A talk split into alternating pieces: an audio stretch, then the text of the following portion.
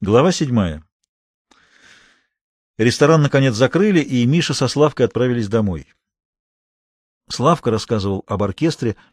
Среди музыкантов есть люди одаренные, даже талантливые. Например, контрабасист, человек с консерваторским образованием, но не смог найти место в настоящем оркестре.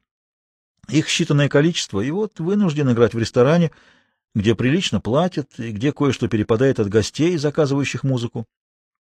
Своим бесстрастным рассказом Славка как бы подчеркивал примитивность своих нынешних интересов, отделял себя от возвышенного мира, в котором живет Миша, жил когда-то и он, Славка, был пионером, комсомолец, и вот, пожалуйста, пианист в ресторане «Эрмитаж» играет фокстроты для непманов, аферистов и растратчиков, веселит их, ублажает, зато у хозяина бесплатный ужин, правда, не такой, как гостям, а что остается от гостей — не надо делать из этого трагедию, — сказал Миша. Эпизод в биографии артиста. Напрасно тебя это так угнетает. Человек не может 24 часа в сутки визжать от восторга, — возразил Славка. Временный, случайный заработок, — продолжил Миша. Поступишь в консерваторию, получишь стипендию, все переменится. Кстати, завтра в фабричном клубе выступает наша живая газета. Может быть, проведешь, как бывало раньше? Не знаю, в котором часу? В шесть. Тебе в ресторан к девяти, можешь не оставаться на диспут, проведешь выступление и уедешь.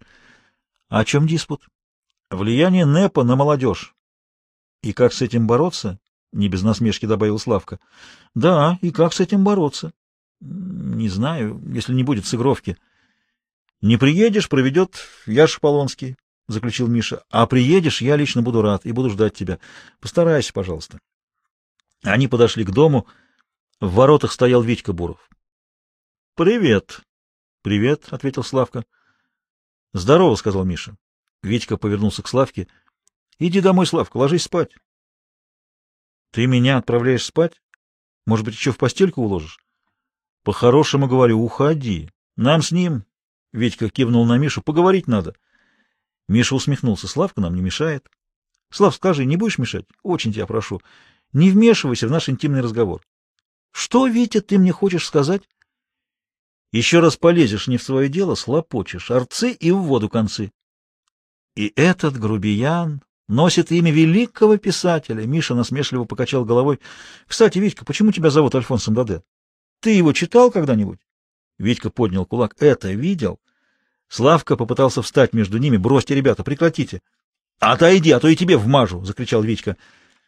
Ты ведь обещал не вмешиваться. Миша отодвинул Славку. Дай нам спокойно поговорить. Так вот, Витенька, к твоему сведению, Альфонс Даде был великий французский писатель. А французы, между прочим, отличаются вежливостью. Витька поднес к его носу кулак. Я тебе покажу вежливость. Миша был комсомольский активист, но он был арбатский. Вырос в этом доме, знал законы и повадки улицы. Он схватил Витькину руку и вывернул ее. Витька выдернул руку и бросился на Мишу. Ответом ему были подножка и вполне квалифицированный удар в подбородок — Витька упал.